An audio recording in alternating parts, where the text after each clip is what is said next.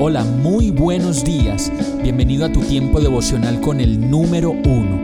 Qué alegría saludarte con la certeza de que Dios está obrando en tu vida su perfecta y buena voluntad, ya sea porque estás aprendiendo de un momento difícil o porque estás disfrutando de su amor a plenitud con paz y tranquilidad.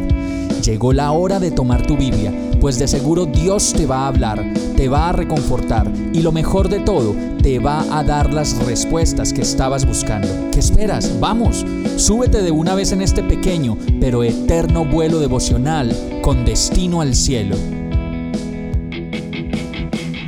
Y el mensaje de hoy se llama Entre cuerdas.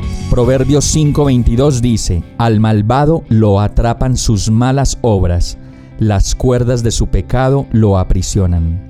Conozco muchos tipos de cuerdas, unas diseñadas para rescate de víctimas en situaciones extremas, otras para remolcar carros y hasta tractomulas, cuerdas hechas de muchas cuerdas más que sostienen puentes y se tensan para dar fuerza, para traer resistencia, seguridad y estabilidad cuerdas que cortan porque son muy, delgadas y no las vemos, y cuerdas que parecen hilos de lo delgadas que son, pero cuando las tocas o las tratas de romper, son tan fuertes que toca romperlas con un alicate o con unas tenazas. Todas estas cuerdas que acabamos de mencionar a veces nos enredan la vida y sin darnos cuenta nos cortan, nos enredan, aparecen como cuerdas de las que nos podemos sujetar, pero terminan siendo cuerdas que nos dejan inmóviles, sin capacidad de decisión y completamente amarrados las cuerdas que nosotros mismos comenzamos a hilar por nuestra tendencia a ser nuestra voluntad, cuerdas que extendemos cuando hacemos esa llamada que no debemos hacer o ponemos ese mensajito de WhatsApp que no debemos enviar cuerdas cuando hacemos ese negocio que no debemos hacer y cuerdas cuando no podemos dejar de pensar en esa imagen o en esa persona o en ese video que solo produce en nuestra vida que nos enredemos y nos enredemos y nos enredemos cada día más. Finalmente, de tanto que nos enredamos con cuerdas y cuerdas de todos los calibres y tamaños, nuestra vida se vuelve el enredo que no podemos desatar ni desenredar.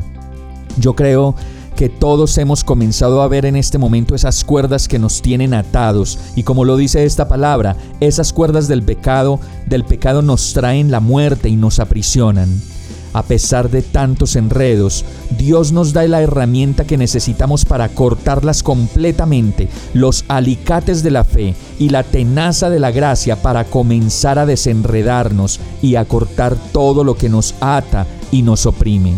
Nahum 1.13 dice, voy a quebrar el yugo que te oprime, voy a romper tus ataduras y hoy mismo puedes recibir ese regalo de libertad Dios está rompiendo todas esas ataduras y cuerdas visibles e invisibles que te oprimen y viene a darte la libertad que estabas buscando.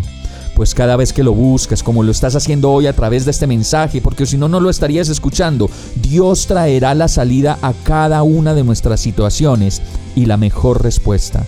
Vamos a orar. Gracias Señor por tu gran amor y fidelidad.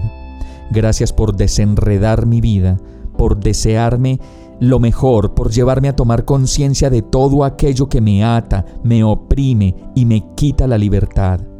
Renuncio a todas mis ataduras con el licor, el sexo, las drogas, las dependencias, las personas, la aprobación, las redes, el que dirán, el dinero y todas aquellas que tú conoces bien en mi vida.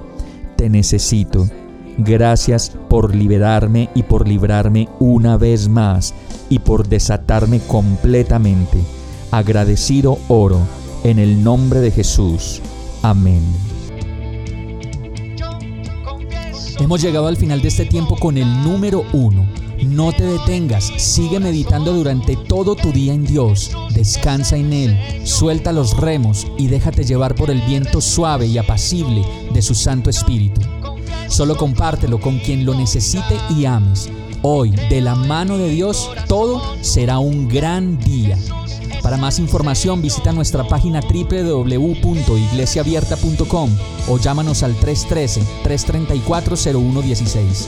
Oramos y rogamos para que cada día te enamores más de Dios y para que no pares de pasar todo tu tiempo con el número uno